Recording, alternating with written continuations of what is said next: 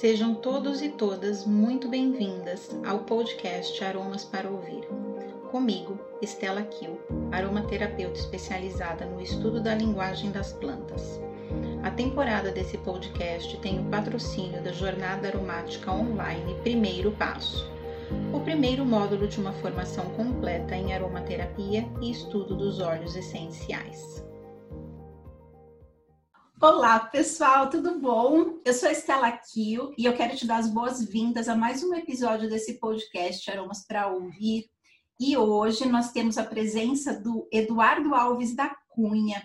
Ele é fundador e administrador da Fazenda Pica-Pau em Camanducaia, que é especialista na extração de azeites vegetais de oliva. O Eduardo ele é mestre em administração de empresas com foco no, no, gerenciamento de operações pela FGV e é graduado também pela mesma faculdade. Eduardo, seja muito bem-vindo. É um prazer estar aqui com você hoje e um prazer Obrigado. maior ainda descobrir quais são as informações ricas e preciosas que você tem para contar para a gente. Porque Obrigado, Stella. uma dúvida muito grande que as pessoas têm dentro da aromaterapia é como que eu sei que o azeite é bom? Mas já já você conta isso. Primeiro eu vou pedir para você se apresentar. Conta como foi que você criou a pica-pau, como que você chegou nessa produção de azeites de tão alta qualidade que vocês têm hoje. Conta aí quais foram os seus desafios, como que você fez para chegar aí?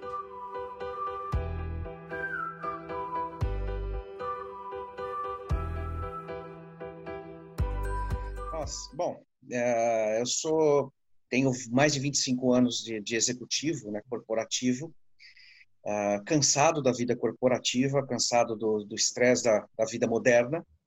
Uh, sempre gostei de agricultura. E numa viagem que eu estava na Itália com a minha família, meus filhos ainda eram pequenos, eu me encantei com um olival, uma plantação uh, de oliveiras seculares.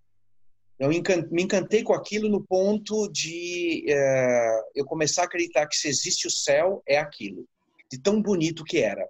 Então, o meu primeiro contato foi, obviamente, com a visão né, da beleza das plantas, da beleza da paisagem. Normalmente as oliveiras, obviamente, clima mediterrâneo, então no norte da África, no Oriente Médio, no sul da Europa. Então, quer dizer, junta uma, uma também sou de família portuguesa e italiana. Então você junta toda essa querência, você junta a beleza. E nesse mesmo local eu, eu experimentei um azeite que se chama azeite cru, o azeite é, tirado na produção local, das árvores locais. É, o equivalente como se você fosse no interior de São Paulo, é, no Brasil, e fizesse um suco de manga para você na hora, um suco de laranja. E aí eu percebi, naquele momento, que eu nunca tinha experimentado azeite, de verdade. e aquilo ficou marcado na minha cabeça, aquilo faz mais ou menos 15 anos.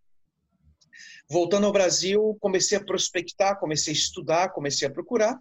E dez anos atrás a gente resolveu investir em terras ali no sul de Minas, uh, que está entre Camanducá e Monte Verde, acho que todo mundo conhece a vila de Monte Verde, que a gente já frequentava como turista, e resolvemos investir na região, aproveitando que o clima é propício. Uh, compramos terra degradada, temos um projeto de preservação na fazenda, muito grande, e aí resolvemos, obviamente, investir em oliveiras. E já são quase 10 anos. Uh, eu acho que daqui uns 30 anos eu fico bom tá, no assunto. Porém, por enquanto é só pedrada, só estou apanhando. É um cultivo novo no Brasil, tem muito pouco conhecimento. Né? E, a, e a gente vai aprendendo. Aos pouquinhos a gente chega lá, né, Eduardo? Ah, é, é estudando, voltei a estudar química, voltei a estudar, voltei a estudar química, né? Como se eu tivesse estudado, né? Fui estudar química, uh, fui estudar nos Estados Unidos, na Universidade da Califórnia, fui estudar na Espanha, é, procurar conhecimento, né? Que é o que a gente deve fazer. Se você gosta de um assunto, você vai atrás desse assunto e vai se educar a respeito, né?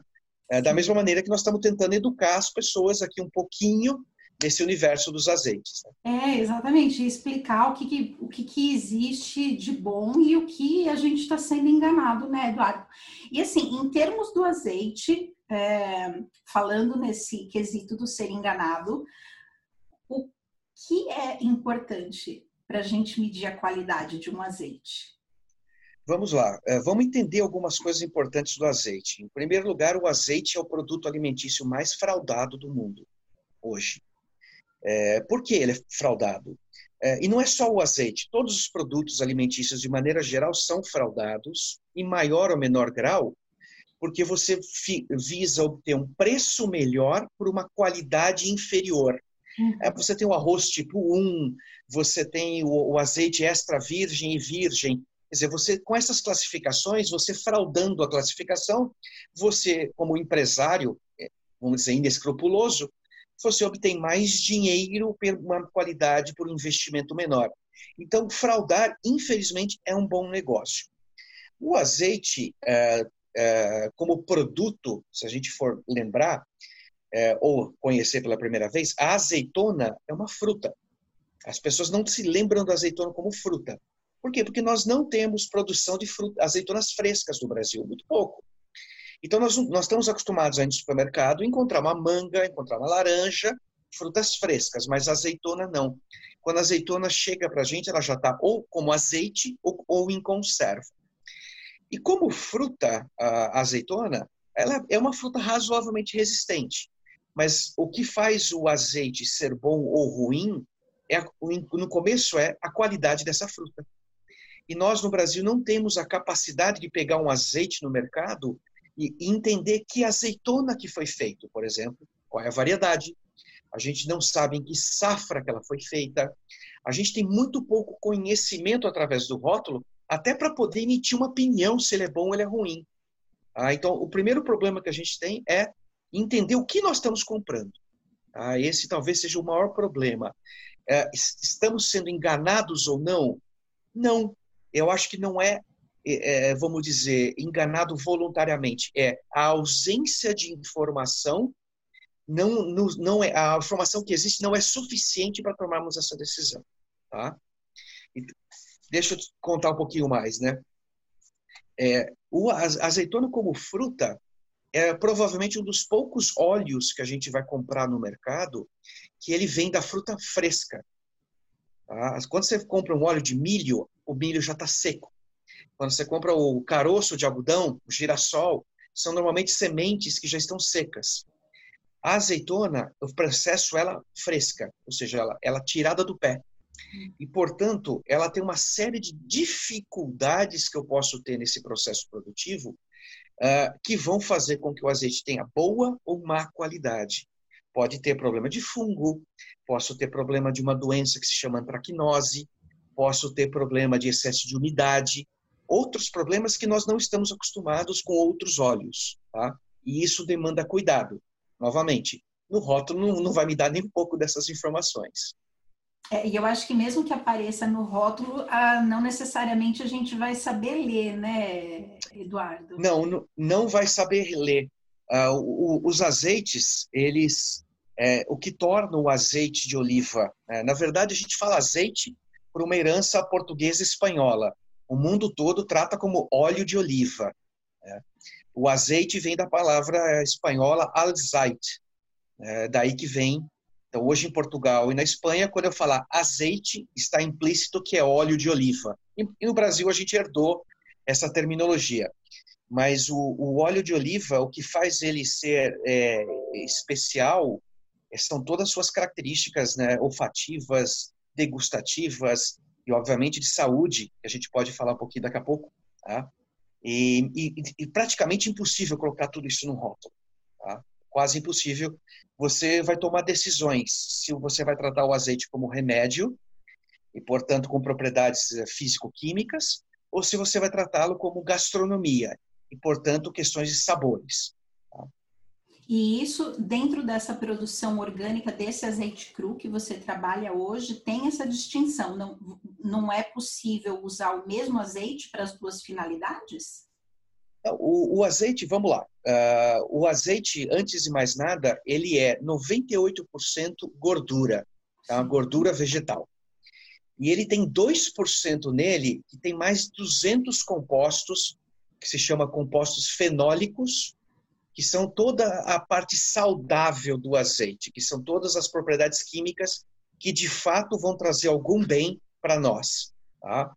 Uh, se eu mal usar ou mal processar a azeitona, eu vou continuar com os 98%, mas eu vou perder esses 2%. Então eu posso ter um azeite maravilhoso no sabor e zero de benefícios saudáveis, de, de, que a gente chama benefícios funcionais, ou eu posso ter um azeite que tal, não tenha tanto gosto agradável, que é um azeite cru, uh, que ele é muito ácido, muito forte, ele é muito picante, a maior parte das pessoas não vai gostar. Estamos acostumados no sabor com azeite mais suave, tá? Então eu posso eu posso ter as duas coisas separadas e posso ter o melhor do mundo, dos mundos, que são as duas coisas juntas. O azeite cru normalmente tem esse melhor dos dois mundos. Ele tem o lado funcional, é, nos ajuda com a nossa saúde, faz parte da dieta mediterrânea, né, famosa dieta mediterrânea, e nos ajuda no sabor para saborizar a comida também. E como que na prática a gente distingue isso em termos de prateleira de supermercado, Eduardo?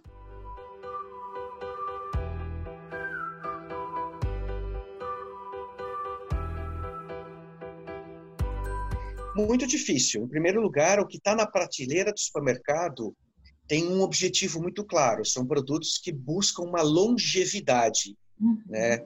São produtos que estão lá e você, primeiro, não sabe a, a safra de que essa azeitona foi. E já digo de antemão, quanto mais jovem o azeite, melhor. O azeite é exatamente o oposto do vinho.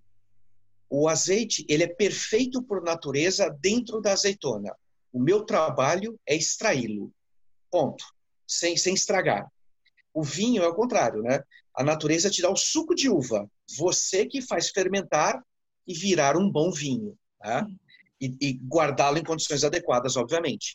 Mas, então, a primeira coisa é, se a gente puder encontrar azeites mais jovens, que tem uma safra, e diga claramente qual é a safra, você está um passo na direção correta de consumir um produto que provavelmente vai ter as duas características, tanto o lado funcional quanto o lado é, gastronômico. Tá? tá? Então, essa é a primeira e mais importante. Tá?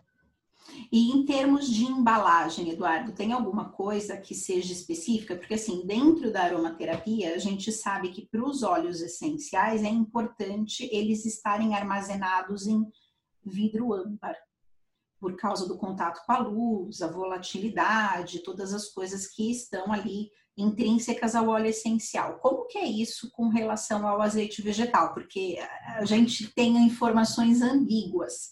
É, já disseram para a gente que pode ser a garrafa transparente, que não tem problema, outros dizem que tem que ser a âmbar, aí tem fornecedor que fala que pode ser a garrafa PET, e outros falam que pode ser só vidro. Qual é a verdade no meio dessa história? Bom as duas, tudo que você falou é verdade. Primeiro, PET. PET é mais barato, então faz sentido para óleos básicos que você não vai guardar muito tempo, tá? E que você vai usar para finalidades menos nobres, tá? Em grandes volumes que você vai usar. Dificilmente você vai comprar um, óleo desse para fazer aromaterapia, tá? Mas uh, a indústria usa PET. Tem algumas qualidades de PET que não são tão ruins assim. Ah, nós não usamos, nós usamos sempre o vidro. Tá? Agora, o vidro claro ou vidro escuro? Tá? O que, o que ocasiona, tem, tem duas coisas importantes aí. O vidro mais importante do que claro, do que escuro, é um vidro de boa qualidade. Esse, no, no mercado se chama vidro um para um. O que quer dizer um para um? Se eu pegar uma, uma garrafa de um litro, por exemplo, aquela garrafa deveria pesar um quilo, vazia significa que é um vidro grosso. E por quê? Porque não tem microfuros. Tá? É normal as muitas embalagens mais comerciais. Acho que você já teve essa sensação. Você compra um azeite e põe em casa, guarda. Dois, três dias depois você põe a mão na garrafa e está melada. Uhum. E você fala assim, mas eu nem usei direito ou usei uma vez. Isso é por causa de microfuros. O microfuro é muito mais danoso à qualidade do azeite, admitindo que lá dentro tem um azeite bom, do que a própria luz. Tá? A luz ela vai interferir somente naqueles azeites que já são ruins por natureza. O que, que eu quero dizer? Azeites que já vêm oxidados, ou seja, vêm com uma qualidade mais baixa, o, a luz vai continuar este processo. Se eu pegar um azeite de boa procedência, fresco, jovem, e colocá-lo numa garrafa de boa qualidade, bem tampado, ele não vai perder suas características. Porque o azeite verde, bem, bem, bem jovem, o que faz a coloração dele normalmente mais esverdeado é a quantidade de clorofila que tem lá. E essa clorofila, se for bem tampado o azeite, não vai reagir com o gás carbônico e nem com a luz. Lembra? Chama fotossíntese uhum. isso, lembra? Então, lembra que eu falei que tinha que lembrar química, biologia? A gente tem que né? voltar no tempo, vamos voltar. Tem que voltar, tem que voltar. Quando eu estava num dos cursos que eu estava na Espanha e a professora começou a falar disso, eu lembrei toda a minha aula, eu falei, algum dia, 30 anos atrás, isso foi útil, né? Ter, ter, ter lembrado. Então, o eu azeite, super te entendo. O, o, azeite, é, nós particularmente gostamos de garrafas claras. Por quê? Porque da mesma maneira que é um prazer sensorial você colocar um vinho numa taça clara e olhar a cor dele, tá? É um prazer sensorial também olhar a cor do azeite. É, é uhum. lindo. Aquele verde, verde petróleo, verde claro, que você até aprende a saber é, com a tonalidade é, qual o grau de maturação das frutas no momento da colheita. Você aprende que variedade que foi, tá? E o mais importante, você consegue ver se ele foi filtrado ou não filtrado, tá? Os azeites, normalmente de garrafas claras, os, o, o, o produtor tem a intenção de mostrar aos seus clientes um azeite mais turvo, um azeite com que ele, que ele não é tão límpido, tá? Que isso porque... faz parte do indicativo de que aquele azeite é de boa qualidade. Ele faz. Por que é importante isso? O azeite não filtrado ele dura menos na prateleira. Ele tem, uma, tem um tempo de vida mais curto. Então, o, o consumidor tem que comprá-lo jovem. Tá? Então, e, e, obviamente, quando ele é mais jovem, ele tem os polifenóis, né, os, os, aqueles 2%, numa concentração maior. Então, uh, e o que faz acontecer isso é a quantidade de ceras, que também é uma parte importante. Toda fruta, é, quando está no, no pé, ela tem uma quantidade de ceras que a protege. Uh, a azeitona, é, vamos lembrar, a oliveira é uma planta de deserto. Ela é uma planta de, de clima uh, difícil é, negativo durante a noite, 50 graus durante o dia. É, a origem da oliveira é a, onde hoje seria a Palestina. Uhum. Então, são árvores que, é, de novo, né, o objetivo da mãe é proteger seus filhos. Né? A árvore protege a sua azeitona com uma grande quantidade de ceras. Se eu fizer o azeite bem feito, significa fazer a prensa a frio, que é um parâmetro de qualidade, significa que essas ceras não foram derretidas. E, portanto, eles vão se acumular dentro da garrafa. E, portanto, ter até uma borra no final, no fundo, e um azeite mais turvo, é um indicativo de que o azeite é jovem uh, e de que ele não foi feito a quente. Tá? Ele foi feito o que se manda uh, na, na cartilha, que o azeite extra virgem tem que ser feito somente por meios mecânicos. Não pode ter nem térmicos nem químicos. E a gente sabe que muitos azeites esquentam, né? A azeitona para obter uma extração maior e usam químicos para aumentar essa extração. Tá? Tem enzimas, uh, chegam a usar talco alimentício para aumentar essa extração.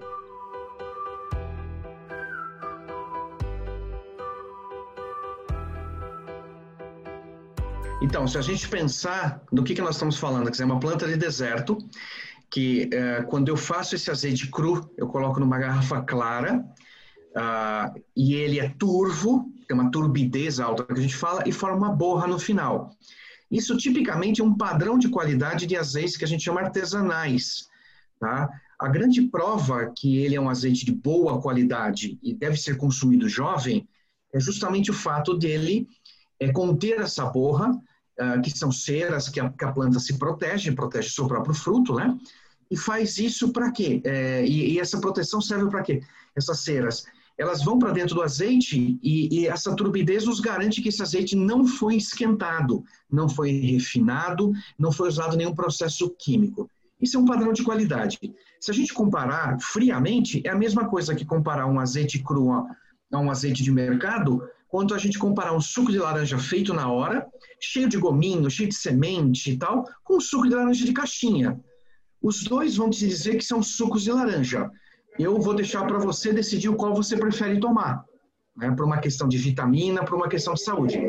É normal que um azeite, uh, desculpa, que um suco de laranja fresco, em poucas horas, ele já perca suas qualidades. Ele já fica amargo, azedo e assim vai. E que no encaixinha tem um certo nível de estabilização, uh, quer seja química, quer seja térmica. Ou seja, azeites jovens vão, de, vão se decompor mais rapidamente mas eles duram seus seis meses, nove meses, até um ano, sem nenhum problema. E se eu quiser ganhar tempo de prateleira, eu vou ter que trabalhá-lo como eu faria com leite, como eu faria com suco de laranja, com outros produtos. Perfeito. Eduardo, e nessa, nessa colocação que você fez, me deu uma curiosidade aqui. O azeite industrial versus o artesanal. O que, que eu preciso levar em consideração com relação a esses dois processos produtivos, hum, tanto na hora da minha escolha, se eu quiser fazer uma produção de um cosmético natural ou para consumo alimentício? Bom, vamos lá. O processo industrial do azeite, novamente, é um processo que visa lucro. Antes de mais nada, são empresas. Então, eles vão pegar uma massa de azeitonas, uma quantidade de azeitonas. Então, vão, por exemplo, 100 quilos de azeitona. A primeira extração a frio, ela rende muito pouco. 7%, 8%, ah, no Brasil chega a 10% no máximo. Isso daí não é industrialmente eficiente. Não paga você ficar um ano com uma máquina parada para usá-la durante um mês e para extrair 10%. É o equivalente a colocar 100 quilos de azeitona e tirar 10 quilos de azeite ou seja, 11 litros, 10 quilos. Ou seja, é muito pouco. Então, a indústria desenvolveu métodos para fazer a segunda extração a quente, a terceira extração com químicos, a quarta com talco alimentício, a quinta com enzimas, e assim vai. E ela vai tentar chegar perto dos 25%. Tá? Na Europa se fala de 7 ou 8 extrações de azeite. E cada vez eu vou tirando menos, menos, menos, menos, até que chega uma hora que aquele pó é, praticamente não tem mais nada, não tem mais nenhum valor ah, comercial a não ser é, subproduto, né? ração animal ou até adubo. Mas ela tirou 25%. O azeite artesanal, a gente tira só a primeira prensa frio, 7%, 8%. Então, as primeiras comparações são: você está comparando um produto que visa lucro e, obviamente, eu começo a cada extração adicional, eu vou perdendo qualidade, em comparar com o produto que é, é a mesma coisa que eu pegasse uma dúzia de laranjas e antes de fazer o suco eu selecionasse as melhores laranjas e fizesse o suco somente com aquelas, tá? É a mesma coisa que eu pegasse as vacas e selecionasse só aquelas que estão na melhor fase leiteira, com melhor leite para fazer o queijo. É uma seleção natural. Então, hoje em dia, você não perguntou, mas já vou te falar, a questão de custos é muito diferente. E tira 25 de óleo do que uma empresa que tira 100 e tira 7, 8. Por definição, o artesanal já sai perdendo que o custo dele, o maior custo individual dele, é três vezes maior, 7, 8 contra 24. Tá? Então, o artesanal perde com isso, na, na, escala. Tá? Por quê? Porque ele quer fazer um produto de primeira linha, por, por apenas por isso. Eu poderia fazer outras extrações? Poderia, mas não tenho interesse de fazer uma produção pequena e levá-la para o lado industrial. Não faz sentido econômico para a gente e nem de, de saúde para as pessoas. É uma questão muito, acho que, de propósito e de finalidade, né, Eduardo? São ramos diferentes, públicos diferentes. Né? Imagino que, que seja nessa questão, né? E aí você falando dessa parte da, da produção artesanal, isso tem alguma coisa a ver com a questão de ser orgânico, de ser convencional? Tudo que é artesanal é orgânico, tudo que é industrial é convencional? Como que funciona isso? Porque eu lembro, há muitos anos atrás, quando eu terminei a faculdade, eu fiz um TCC e o meu TCC ele foi sobre o processo de certificação orgânica aqui no Brasil. E eu lembro que ele tinha, na investigação que eu fiz, tinham várias brechas não sei se essas brechas ainda existem hoje, porque por questão da rastreabilidade dos produtos, né? Então, eu lembro que existia o produtor, e aí quando aquele produto saía do produtor e ele ia para outro lugar, por exemplo, para ser envasado, as, as empresas que fazem essa certificação de orgânicos, elas já não conseguiam ter a rastreabilidade completa do processo. Então, explica para a gente esses dois pontos, é, por favor. Essa questão de tudo que é artesanal, se é artesanal é orgânico, e tudo que é industrial, se é convencional, e como que é esse processo da certificação orgânica.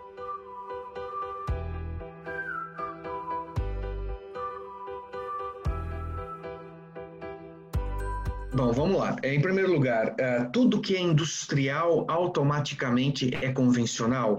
Uh, provavelmente sim. Por quê? Porque a mentalidade empresarial me diz que eu vou usar qual, quaisquer produtos disponíveis no mercado, com as devidas regulamentações do MAPA, do Ministério da Agricultura e de outros, para aumentar a minha produção. Isso quer dizer usar transgênico, quer dizer usar qualquer outros me mecanismos. Estando disponíveis no mercado e sendo certificado, o mais importante, certificado que funciona,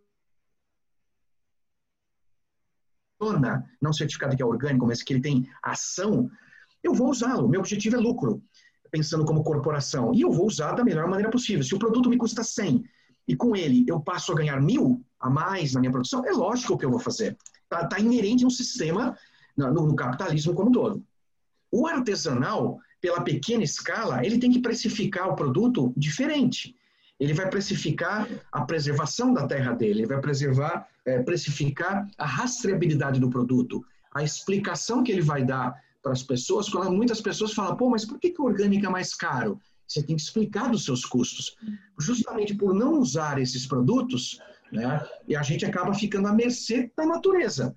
Então, por exemplo, a oliveira, como o café e outras culturas, se você não tem frio, no caso da oliveira, não tem florada. É, se, eu quis, se, eu quiser ser orgânico, porque eu tenho que des, des, esperar o frio, uh, se eu quiser usar, eu posso usar indutores hormonais para fazer a planta florar. Eu não uso. Significa que esse ano, por exemplo, a minha safra vai ser muito menor, porque não fez frio. Então, como que eu vou sobreviver é, tentando ser orgânico se eu não pegar a, a, produção do ano que vem, a pequena que tiver, e não tentar ao menos repassar os meus custos, né? Ou seja, quando a pessoa pensa no orgânico, ela tem que pensar em todas as implicações do sistema. O tradicional, então, tende a não ter essa flexibilidade, porque ele é muito competitivo no ponto de venda. Então, ele não pode se dar ao luxo de perder uma safra. Ele não pode se dar ao luxo de perder por alguma bactéria, por algum problema. Então, ele vai fazer tudo o possível é, para não perder. Por isso que eu acredito que o industrial tende a ter a cabeça mais tradicional e o pequeno produtor, vamos falar assim, o artesanal, tende a cuidar mais. Né? É a famosa pergunta. Pergunta para o produtor se ele põe na mesa da família dele o que ele produz. Se tiver na mesa dele, a gente confia. É, essa é uma pergunta, essa é uma pergunta muito boa de ser feita. O Eduardo, e, e é, não, uma vez eu vi uma pessoa, era produtora de morango, era tipo uma região que produzia morangos. A minha região é de morango também. É de morangos também? Também. Ai, que delícia. Adoro. E essa pessoa falou assim: olha, os meus vizinhos são todos sítios e fazendas, mas eles vêm comprar o meu morango porque é o único que não usa agrotóxico. Eles não colocam o produto que eles produzem, as frutas que eles plantam, para a família deles comer. Exatamente. É exatamente é, isso que você está dizendo. Palavra, é, eu acho que existe um conceito que a gente ia falar de rastreabilidade e de procedência. Né? A rastreabilidade simplesmente é o conjunto de informações que me garante a procedência, de onde vem. É, você falou, ah, o sistema está cheio de buracos, continua cheio de buracos, porque, por exemplo, quando eu pego um azeite português, espanhol, italiano, não importa de onde ele venha, não está escrito o nome da fazenda que veio, e do dono. Que eu possa ligar para ele e falar, vem cá, ô Giuseppe, como que você faz essa azeitona? Que tipo de azeitona que é? Quando que você produziu? É, não tem. Então, naturalmente, ele trabalha no esquema como se chama entreposto, onde vários produtores levam para uma localidade. E essa localidade, novamente, vai misturar todos os azeites, vai misturar o mel, ou leite, ou vários produtos, sucos, né? laranjas, e daí vai sair um produto padronizado para o mercado. A tendência do industrial é ter marca e te vender uma marca, tá? independente do que a natureza te disponha. O artesanal, as pessoas me perguntam, falam, nossa, mas o seu azeite esse ano está diferente do ano passado. Eu falo, graças a Deus. Significa Isso é muito importante. Ano... É, é como vinho, às vezes você fala, nossa, aquele ano eu tive uma safra excepcional e esse ano a safra foi decepcionante. Isso é uma informação maravilhosa. Significa que eu simplesmente estou tirando da natureza o que ela está me dando. Eu não estou tentando te vender um produto padronizado que tem uma marca e tem um sabor. Tá? A gente se acostuma com isso, a gente se acostuma com o padrão de uma marca e a gente passa a querer. Então, se você, do seu, as pessoas que estiverem nos ouvindo, tiver uma dúvida, pergunte para os seus produtores como que eles pegam produtos diferentes, com anos diferentes, climas diferentes, e fazem dar o mesmo produto final. Né? Essa é a minha grande dúvida, porque até hoje eu nunca consegui. É verdade, não, não, faz todo sentido, Eduardo. E deixa eu te perguntar uma coisa. Você, eu não sei, você tinha comentado antes, é, para contextualizar o pessoal, antes da gente fazer a gravação aqui do podcast, o Eduardo estava me contando algumas curiosidades é, sobre o mundo da produção dos universos, do, dos azeites, e ele me contou uma particularidade que existe na Itália. Eduardo, Conta para o pessoal o que é essa particularidade que tem lá na Itália, porque acho que tem muito a ver com a realidade que a gente tem hoje com relação aos pequenos produtores, né? Essa campanha que existe de compra do pequeno, como que funciona isso lá? É, a Itália criou, ah, até porque, por incrível que pareça, né, o Brasil tem 5.500 municípios, alguma coisa assim, a Itália tem 8.800, sendo muito menor então, em termos de população e muito menor em termos de, é, como fala? Ah, território. De área e território também. Então, eles criaram uma campanha que chama Zero Quilômetro, né? Quilômetro Zero, se chama em italiano. E lá eles engajaram as pessoas para comprar dos seus vizinhos, dos seus cunhados, das famílias, parentes, assim vai. Por quê? Porque eu garanto a procedência. É uma maneira de fazer os dinheiros circular na, na economia e sustentar e, de fato, a gente, a gente escuta todos os dias que a, a grande empregadora do Brasil são as pequenas empresas, né? É, que são 70%, 80% dos empregos, é uma coisa fenomenal. Então, não é, é, o nosso dinheiro, nesse aspecto, o italiano considera como arma política. Então, ao invés de eu dar meu dinheiro para uma multinacional, eu vou dar meu dinheiro para o meu vizinho, que faz o pão, que faz isso, que faz aquilo. Então, isso ficou conhecido como zero quilômetro. Então, hoje, em qualquer cidadezinha da Itália que você vai, todos os produtos são diferentes. É o azeite, é o pão, é o macarrão, é tudo é diferente. Isso valoriza a culinária local, valoriza os ingredientes locais, é, te traz uma, uma, uma frescura, uma qualidade, uma disponibilidade muito maior. Então, é uma coisa que nós aqui na, Serra da Mantiqueira estamos começando a, a, tentar fazer com os vizinhos e tudo mais. Já temos um, um pequeno grupo que meio que já compra entre. Ainda é uma compra esporádica, mas uh, é uma questão de tempo a gente se engajar nisso. Né? O Sebrae já fez essa campanha de compra do pequeno, é, muito mais para compra de bairro, né? para você sustentar aquela loja da esquina e não deixar de comprar no shopping. A mesma coisa a gente vai ter que fazer com os alimentos. Eu, eu, sou, eu sou um fiel defensor desse processo, principalmente porque ah, as pessoas viram seus amigos e não vão, te, não vão mentir para você o que eles fazem, e vão te convidar para você ver como eu convido todo mundo que quiser conhecer a gente, lá conhecer, é só agendar comigo, vai lá ver a produção. Uh, todo mundo quer ver a colheita, não sei porquê, o pessoal só quer e ver a colheita. colheita deve ser um negócio fantástico, eu também morro de vontade de ver. Colheita, em fevereiro, normalmente, a colheita, então as pessoas estão convidadas a ver a colheita da azeitona e, e, e ver a extração de azeite. Muito legal. Eduardo, e se alguém quiser estudar? Vocês têm curso? Como que é, assim, quem quiser se aprofundar? A gente faz duas coisas. A gente tem é, um primeiro passeio, vou falar assim, que as pessoas visitam, conhecem e aprendem o um mínimo sobre olivocultura. Normalmente é uma apresentação que eu faço para as pessoas de umas duas horas, é, novamente agendado, a gente discute e tal. E nisso, nisso aparece muita gente que tem até vontade de investir no setor aqui tem um sítio, aqui tem uma propriedade, gostaria de plantar umas oliveiras, né? E a gente conversa. Se a pessoa se sentir interessada, de fato, a querer conhecer um pouco mais, aí tem um curso que a gente faz normalmente a cada três, quatro meses, só que agora com a pandemia está bem suspenso, no nosso site tem os detalhes. A gente faz com uma nutricionista, eh, com a Ive, que é a nossa parceira, e a gente faz uma uma, um detalhamento mais profundo, tanto do lado nutricional do azeite, como do lado do, da cultura, da olivocultura e gastronomia. Aí é um dia todo, tá? E, e, e, se a pessoa realmente quiser falar, gostei, vou realmente ver se, aí me, me liga que eu indico todo o que existe fora do Brasil. Tá? Nos Estados Unidos, na Inglaterra, na Itália, na Espanha, Portugal, Grécia, tem muita coisa infelizmente no Brasil ainda está começando, não vai ter tanta informação por aqui não. Uma mentoria completa, né, Eduardo? Gente conversa, conto todas as mentiras. Perfeito.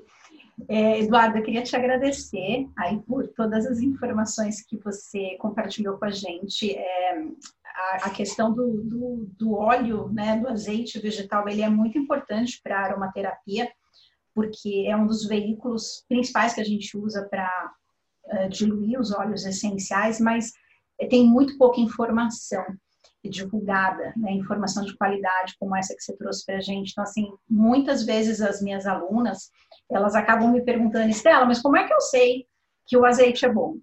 E aí a Estela também fica com uma série de dúvidas, porque a Estela também nunca tinha conseguido essa informação. Então, agradeço muito aí o que você pôde compartilhar com a gente.